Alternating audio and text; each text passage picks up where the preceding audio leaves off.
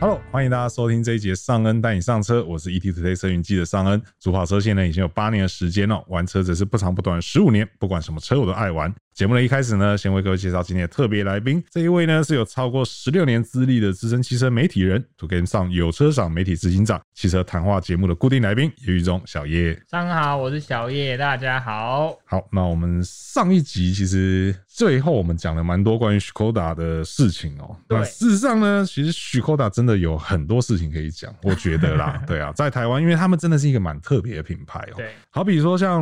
聪明的就懂，或者是你终究要开欧洲车的，对对这些广告词，其实我觉得就算平常没有在开车的人，没有在关注汽车新闻的人，可能大概也都听过。真的很成功哦。对，真的是很成功。我们在网络上也经常可以看到这些梗哦、对啊，对啊，那徐国达除了说创造这些流行用语以外，其实他真的也在台湾造成了一股蛮大的热潮、哦。没错对啊，那他们从这个原厂开始在台湾直营以来哦，几乎是每年哦，甚至是每个月都在刷新销售记录。哦对啊，就一直在刷记录。因为我们其实我们脸书上都有很多这些呃原厂的朋友嘛，对你会发现他们真的是很常在切蛋糕，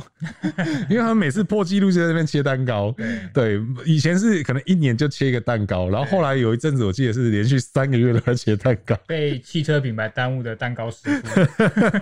那到底许寇达是怎么样从一个冷门的欧系品牌，然后摇身变成这个台湾进口车前段班的自由身哦？那今天呢，就有我们两位老司机哦来为大家做解答、哦。好，那首先一开始，我们还是先来讲讲它这个原厂的历史哦。其实真的是不查不知道，一查吓一跳、哦。嗯，许克达也是一个百年的汽车哦品牌，对对对对对，确实，对只是他进来比较晚啊。对，他只是台湾人认识他的时间比较短，然后比较对晚一些。可是事实上，因为许克达是来自于捷克嘛，对对，就是在欧洲的我一们个国家。现在台湾相当友好的东欧朋友，是没错，那它其实一八九五年，对它的前身就已经成立 对了。我们中华民国没有成立 前，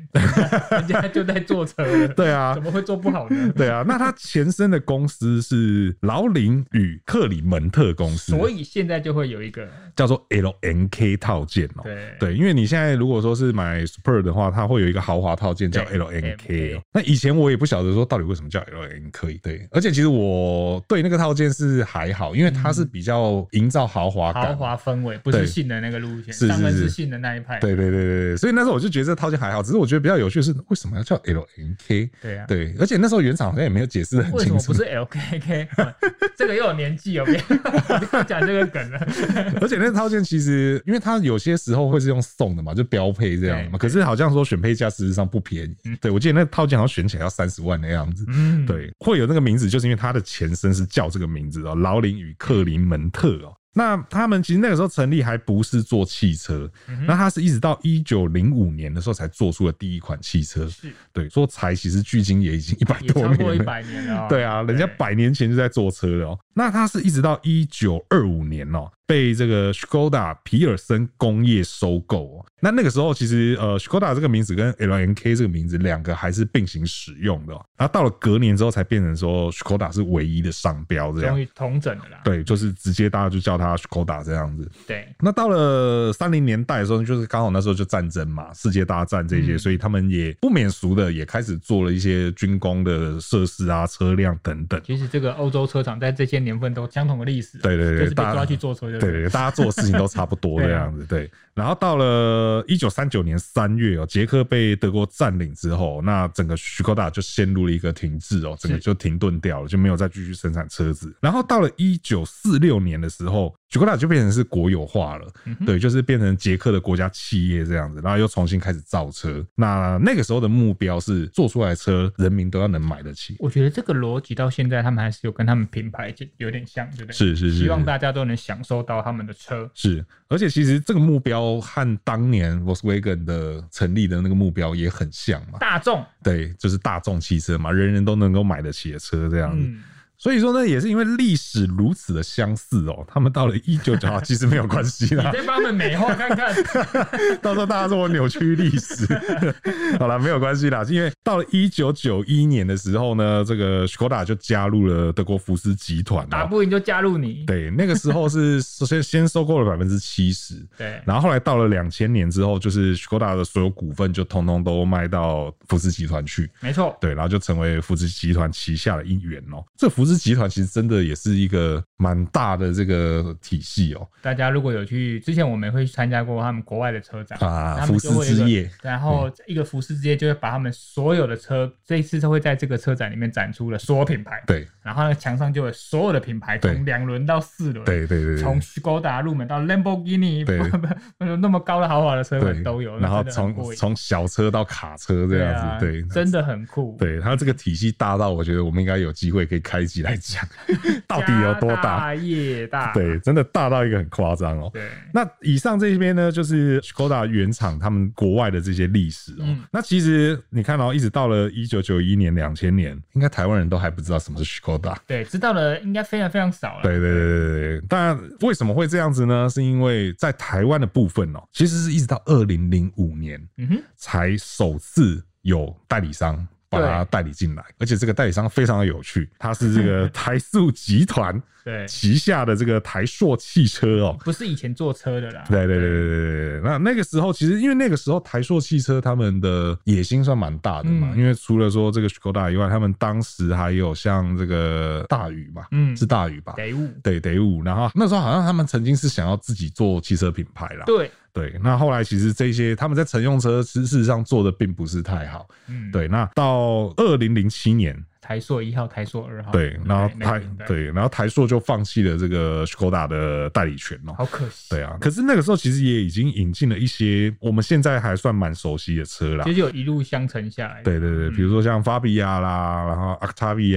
然后 Superb，然后跟那个 Remaster 这些车都是在那个时候就有导入，你嘿，记不记得那个时候他们在放弃代理的时候，就会有一批就有点像流亡政府了，啊 没有没有组织的你车说了你说嘛？库存车出清是不你知道是？那个时候的法比啊嘿，有到三字头，是不是很夸张？很夸张哎我记，得还有我们有同业有人买到呃三，那时候听到哦三字头欸，那是台塑三号吗？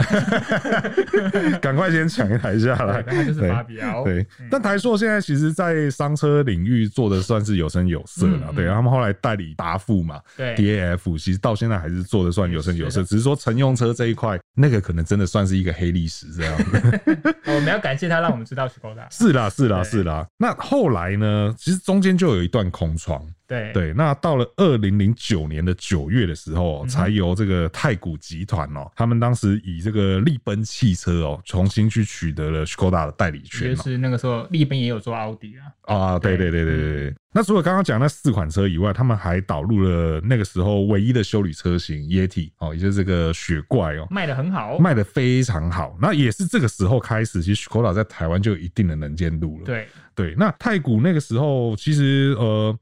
怎么讲？我觉得太古他们在经营这个品牌上来讲，嗯哼，有的时候可能就是受限于它只是个代理商吧。对，对，所以说有时候他想做大，可是不见得能做到。嗯哼对，那但是他们其实虽然说做的很辛苦，可是很多品牌还是被他们在台湾经营的算有声有色。对，因对为他们其实算是蛮会销售的一个集团，是尤其是他最擅长就是大概在两百万以内的一些车款，是但福斯或者是 Skoda 都可以从这些例子来印证。是，那所以如果是奥迪、利奔的话，就比较 吃力 一点。啊稍微吃力一些些啦。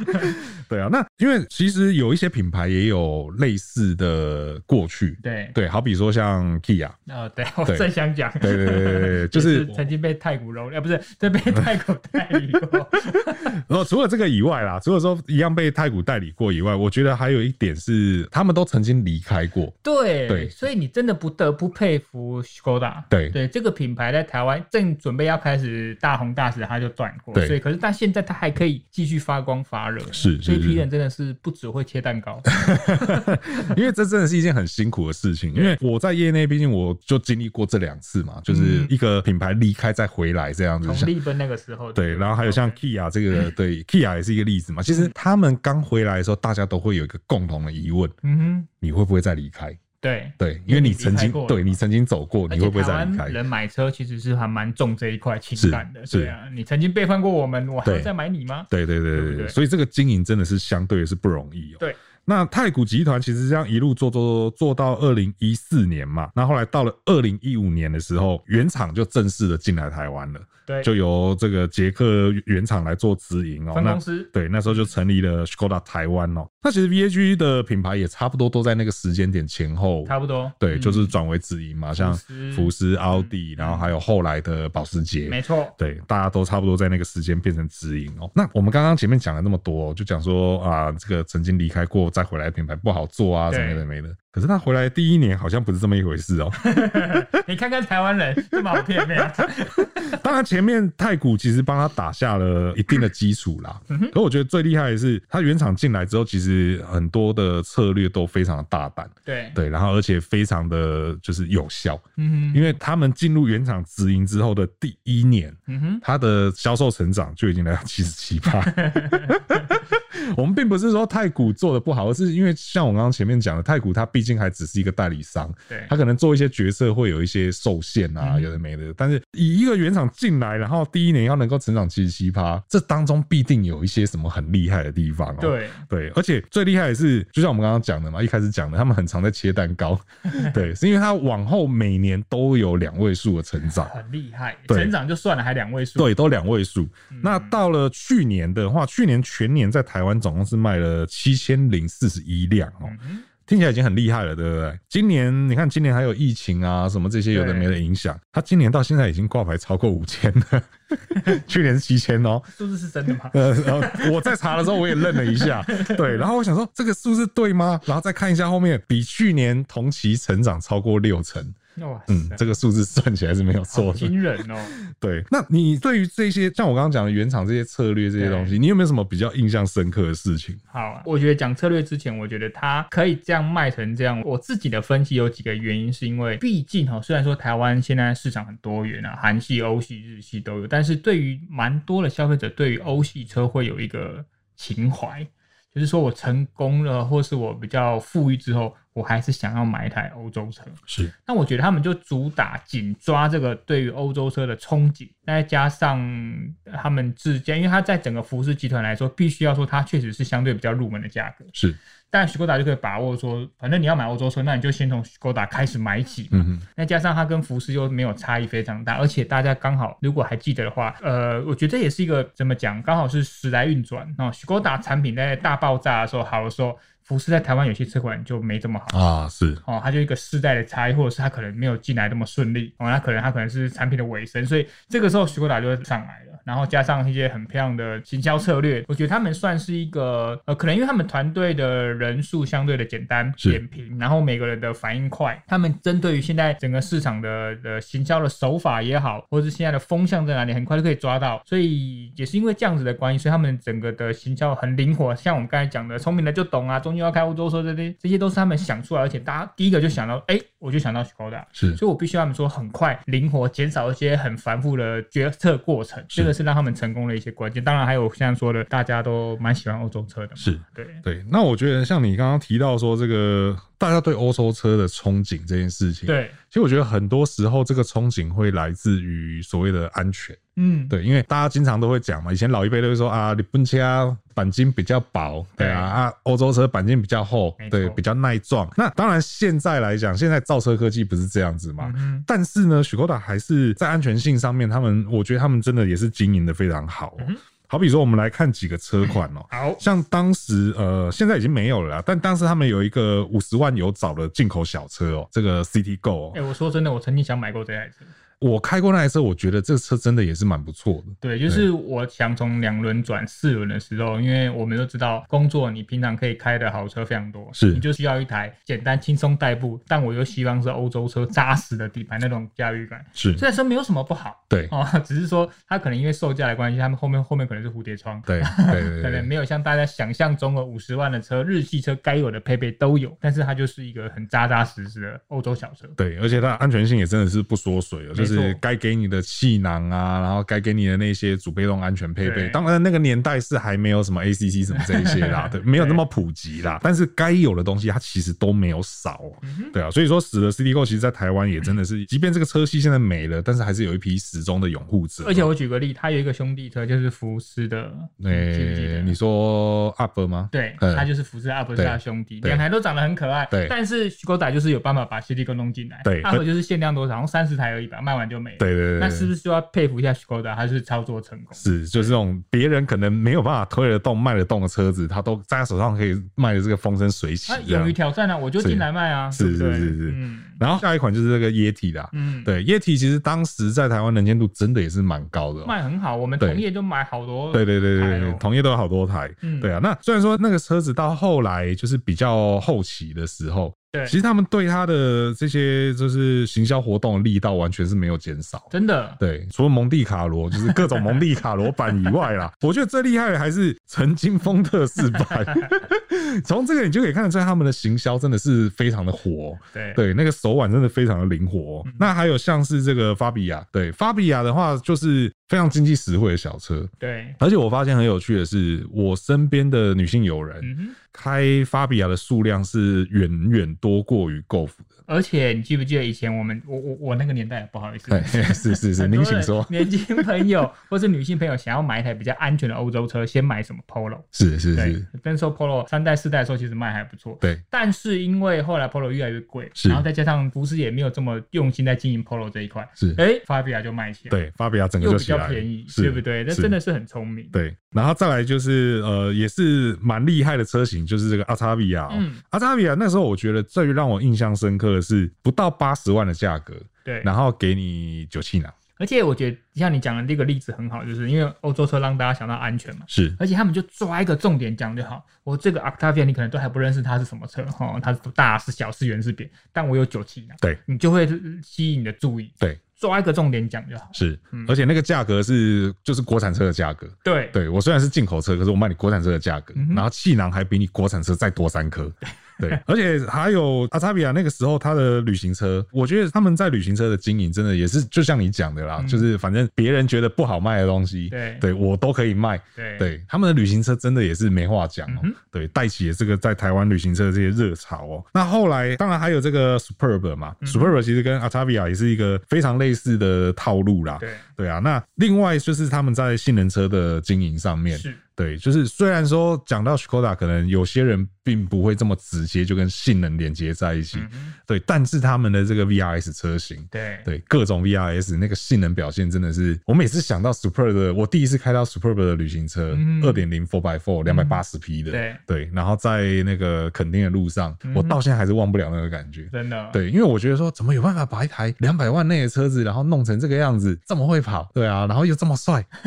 而且因为 Superb 来说，对 Skoda 它就是最旗舰的车款，甚是至那个时候捷克的元首都还是做这样啊、的车。对，没错，所以它一定会有一定的水准嘛，是对不对？那加上 Superb 它很妙的是，这也是这个 Skoda 这个品牌的特色啦。那它就是会用，其实在这个 size 来说或这个价格来说，你在其他品牌可能选相对就会小一格。是对你可能这个价格，你可能只能买到三系列最入门的车型。对哦，但是 Superb 的车格你坐进去，只要你没有品牌名字，你会发现啊好像可以了哈。对我我好像不一定要追求那个品牌。对对对对，而且欧系它整个质感也不会太差，是对啊，所以我觉得 Superb 会卖好，到现在还是让人觉得啊合理啦，对，而且它那个空间表现真的也是很变态在。后座都挑开、欸，对，那真的是调咖，连我这种超过一百八了，在后座坐进去，其实我的脚是完全碰不到前面的。对啊，对虽然说我一百七，但脚跟你一样长。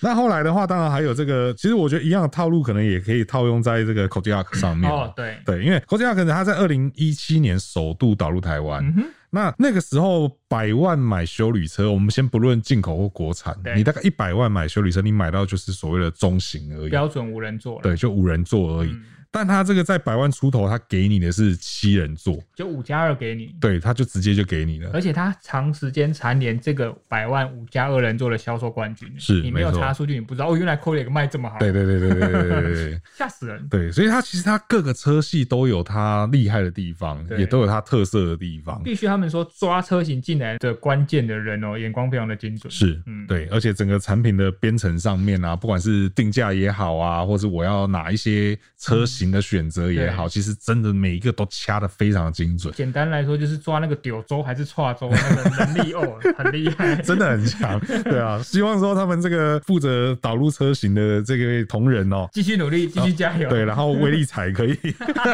报几支名牌来听一下。哦我需要。 对，真的。那看完车型之后，其实除了说这个车型的导入是非常的精准，然后对眼光非常的敏锐以外，其实他们的行销真的也是是一大关键。我觉得真的也是让台湾的车迷可以对这个品牌朗朗上口的对一大关键。嗯因为其实就好比说，可能再早一些时候，嗯哼，大家看到 Skoda 这个名字，那时候可能都还念 Skoda。。对，连念都不会太精准 对对对，可是现在你问大家，很多人其实我越来越多朋友都已经是非常标准的发音，就哦 Skoda 这样子。哦，真的，嗯 对，其实这个也是跟他们的这些呃，不管是行销活动啊、对广宣活动来讲，其实这个都是真的有达到这个效果。对就好比说我们刚刚节目一开始讲的嘛，你终究要开欧洲车的嗯，哼，聪、明的就懂。嗯哼，对啊，这些我们先不讲说曝光量到底怎么样，对。因为也有可能是曝光量炒起来的。可是这些东西真的是太容易记了，而且我觉得你讲的很好，就容易记这件事，是因为我们在车坛那么久，你可能有时候跟车厂都会合作，是他们都会觉得说我没有办法一句话把我所有的东西告诉你，我对希望你什么都要讲，对对对对外观对也要讲，内装也要讲，安全也要讲，对所以很难讲一句话的重点。是，徐哥大很聪明，就像我刚才讲，我讲一件事就好，对而且讲的很直白。你终究要开欧洲车的嘛，对为什么不该开始就开？是那我想好像好像合理哦，那我就 开。好那那为就什么买我不开日本 车啊？就这么被洗脑，真的很厉害。是他们这个除了说 slogan 的非常的精准以外哦，其实他们的一些合作，嗯哼，就好比说像直棒的部分，哦对对，虽然说我们大概私底下也都知道，嗯他们找直棒合作，某种程度上是有一点点私心的。对，对，因为负责那个当时负责行销的这位朋友，他是非常喜欢棒球的，就是一个棒球迷。啊对他真的是一个球迷。可是也不得不说，这件事情真是让他中了。对对，因为他们那时候就是直接找这个拉米狗桃园去做合作嘛，嗯哼那那时候就直接摆了一部新车，好，他们好像摆过耶体，也摆过法比亚吧，没错，对，然后就摆在全垒打墙前面对，然后直接告诉球员说，哎、谁打到了车就送谁。真的。，对，哎、而且还真的 送。对我，我后来去看，他们那时候最高纪录好像是摆了九百多天，嗯然哼，后才有一个球员打到。对对，然后然后就就就送哦，了。那还 OK 啦，对对对命中率没有太高。对可是那个行销效果有多好啊因！为就是摆在那里嘛。对，对不对？嗯你除了进场的球迷看得到以外，每一次转播就是大家就想说，哎、啊那个墙壁那边怎么有一台车？对啊，对啊，谁把车停在那边，然后就会去想说那个车到底是谁的真的，很对，聪然后明是什么牌子的车这样子而且我还有个印象很深刻，是他之前那个抖肩舞，对啊不对？就你也觉得说抖肩舞也好，棒球也好，跟 Skoda 这个汽车来说，好像有点沾不上边。，是但是它渲染的效应，你就觉得哦，原来这样子是可以 work。是，而且我还记得抖肩舞这个活动，甚至还有红到国外，好像被他们原厂的广告一个评鉴还所认定，对代表说这个行为不止在台湾可以被买单，其实国外也发现说台湾这一批人还蛮厉害。是没错。那还有像刚刚讲那个棒球的部分，呃，我觉得最后的最高潮就是那时候拉米狗桃园拿总冠军，对，对，然后大师兄林之胜嗯哼，直接站在车顶上，哦，然后绕场一圈，对。对。那这边也偷偷跟大家爆料，其实当时开那部车的人就是负责这个行销活动的朋友，他应该就自肥 啦。对，但真的很成功嘛？对对啊，对我们不能否认这件事情真的是非常的成功。对，那其实早上直棒，我觉得某种程度上也是一个非常接地气的做法。对，对，因为确实棒球，呃，虽然说当然现在奥运过后很多球都变国球 了，对，但是其实棒球真的还是算是我觉得算是最多台湾人认识的一项运动。相对认识的比较多。对对对，然后收看人口可能也是比较多一些的嗯确实。对，那接地气这件事情，其实不只是在这个职棒赞助跟合作活动上面，其实在某一件事情，我觉得也可以看得出来。你说就是当年，呃，像我们刚刚前面一直提到 Superb Superb 这些车嘛，我们现在念当然都很标 准，大家念也都很标准， Perb，对。嗯但是呢，其实这车在早以前啊，对有太多朋友都跟我说，哎、你知道 Skoda 有一部车叫做 Super B 吗？超级逼嘛。对，这件事情其实不是只会发生在我们身上。嗯， Skoda 台湾的总裁 Chris 他嗯自己也就遇过这件事情。是对他那时候他他有跟我们分享这件事情说他那时候开 Superb 去加油，然后那个加油员就跟他说：“哎、你这个车子不就是那个 Skoda 的 Super B 吗？超级 B 嘛？”对他他当下是有点苦笑，但是其实他对于台湾人知道这个车子他是蛮开心的，是开心的啦。对，他是开心的。那同时，他也发现到一件事情，就是说，就像我讲的，有些品牌他可能会很在意什么东西是对，什么东西你是错。不能这样讲。对你，你对不能用错的方法去念。对对，可是他他不这样想，他就觉得说，嗯，既然台湾人对这个车子的印象是 super 对是 super，那之后他们的行销策略就变成是我以后这台车我就叫它超级房车。哦，对，我就把超级直接拿来用，对，对对对对对，让大家更多人去知道这部车，对这才是重点。嗯，，对，那到于念对还念错其实不重要，因为重要，就像我后来讲的，你当你这个车子能见度够高，嗯，你卖的够好，你品牌力够强的时候，自然而然所有人都会念对了。对，没差啦。重点是你要把钱拿掏出 来买票，对，先买了再说 啦。对啊，而且车主就会主动去纠正大家的念法，是 Superb，真的会遇到蛮多的。 你不要给我乱念，不是这样子，它不是 Skoda，它是对 Skoda。不是超级 B 啦，对，是 Superb。对， 对，那其实呃，我们刚刚前面讲了这么多，就是像你刚刚说，大家对欧洲车会有憧憬嘛，对然后大家会对欧洲车有一些既定印象，比如说比较安全什么的。可是相对大家对欧洲车，其实有时候讲到欧洲车会有负面的想另法，外一个负面的想象对对就对是维修比较贵，对对对对是不是比较容易坏？对对，对确实是。对，所以我觉得 Skoda 他们也蛮聪明是，我相信他们在欧洲车这边经营那么久，也知道消费者的一些声音啊，所以他们之前就打一个 O for U 嘛，那那个 for 不是 F O U 啊，那个四嘛，它就是它不是 F O FOR 啊对对对不是对 F O R，对是对 F O U 啊，就是我就是打四年的这个关键，四年不限里程保护，四年内的三次免费保养，还有四年免费道路救援。对对，他们还针对这个做了一个蛮大的广宣的去宣传这件事情。对，其实即便到现在，你去 Skoda 的官网上面看还，是它它这个条款也都还是在那边。对啊对嗯就因为大家就有时候会担心说啊，这个日本车还是比较耐用啦，哈，对啊比较不容易出问题啦嗯。哼哎呀、啊，讲到欧洲车，大家说啊，那个毛病有够多 的，对啊，然后什么水土不服啊什么的，当然现在可能也不是这样子。对对，现在其实现在造车大家都做的不错，品质也都好。越来越接近啊，对这些零件都共 用嘛。你是说那个打开引擎盖，然后一个大灯上面印了各个厂牌的 logo，对不对 A to Z 都用，对，真的对，但是他们做出这些承诺，就是给你这些服务，给你这些措施，事实上我觉得真的是让大家对于欧洲车的那种不安心感对。消除了很多。而且就像刚才一开始所说的嘛，就是我推出四年不限里程保护，代表你可能四年内不会离开 台湾嘛，对对对，至少不会。 至少四年不 会。虽然说之前也有意大利的某个品牌曾经说我他们推出什么七年八十四级贷款， 嗯还没到这品牌就不见了。还没还完，啊然后然后品牌就消失 品牌呢了。 但钱是要还银行的，不是要还车厂的对，所以你还是得把它缴完没。错，对，OK，好，所以说呢，这个就是我们今天呢、跟大家来聊一下、哦，就是关于到底为什么 Skoda 在台湾会这么热卖哦，然后甚至是在网络上的讨论度会这么的高哦。对，那如果说呢，对我们以上节目内容有任何问题或任何意见哦，都欢迎在留言提出来，和我们一起讨论哦。那如果说还没订阅的朋友呢，请记得按下订阅哦，这样才能够第一时间收听到我们最新的节目哦。那如果说觉得我们节目内容不错呢，也请不吝给我们五星好评，这会对我们很大的帮助。那我是尚恩， 我是小叶，那我们就下次再见喽，拜拜，拜拜。